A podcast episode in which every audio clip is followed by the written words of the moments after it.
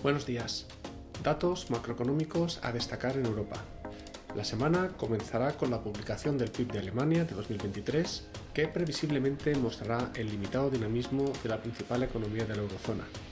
Paralelamente conoceremos la producción industrial y la balanza comercial de la eurozona, que mostró un resultado positivo el mes pasado. El martes 16 continuará con los datos de inflación de Alemania y la tasa de desempleo de Reino Unido Asimismo, conoceremos las encuestas ZEW en la eurozona y Alemania. El día siguiente conoceremos los datos sobre inflación en Reino Unido y en la eurozona. Al mismo tiempo, se conocerán los índices de precios de producción de Reino Unido, unas referencias macroeconómicas que mostrarán la evolución de los precios en el último mes del año y contribuirán a señalar el grado de dinamismo de las economías europeas.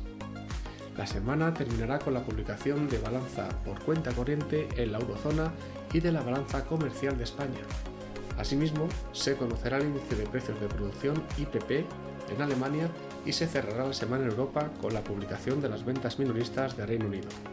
En el plano empresarial se espera el pago de dividendos de Amadeus, Naturhaus, Faes Pharma, Inmobiliaria del Sur y los resultados empresariales de Bankinter y Adolfo Domínguez. Con respecto a los datos macroeconómicos en Estados Unidos, durante esta semana se conocerán diversas referencias macroeconómicas de la principal potencia mundial, destacando a inicios de semana el indicador Empire State, que muestra el dinamismo del sector manufacturero.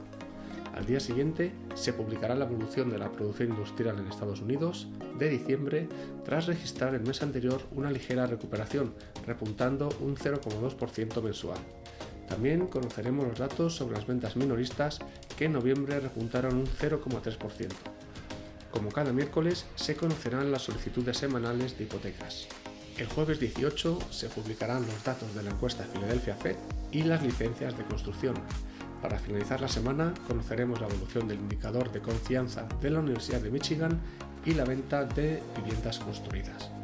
En el plano empresarial, destaca la publicación de resultados empresariales de diversas entidades financieras como Morgan Stanley, Goldman Sachs y US Bancorp.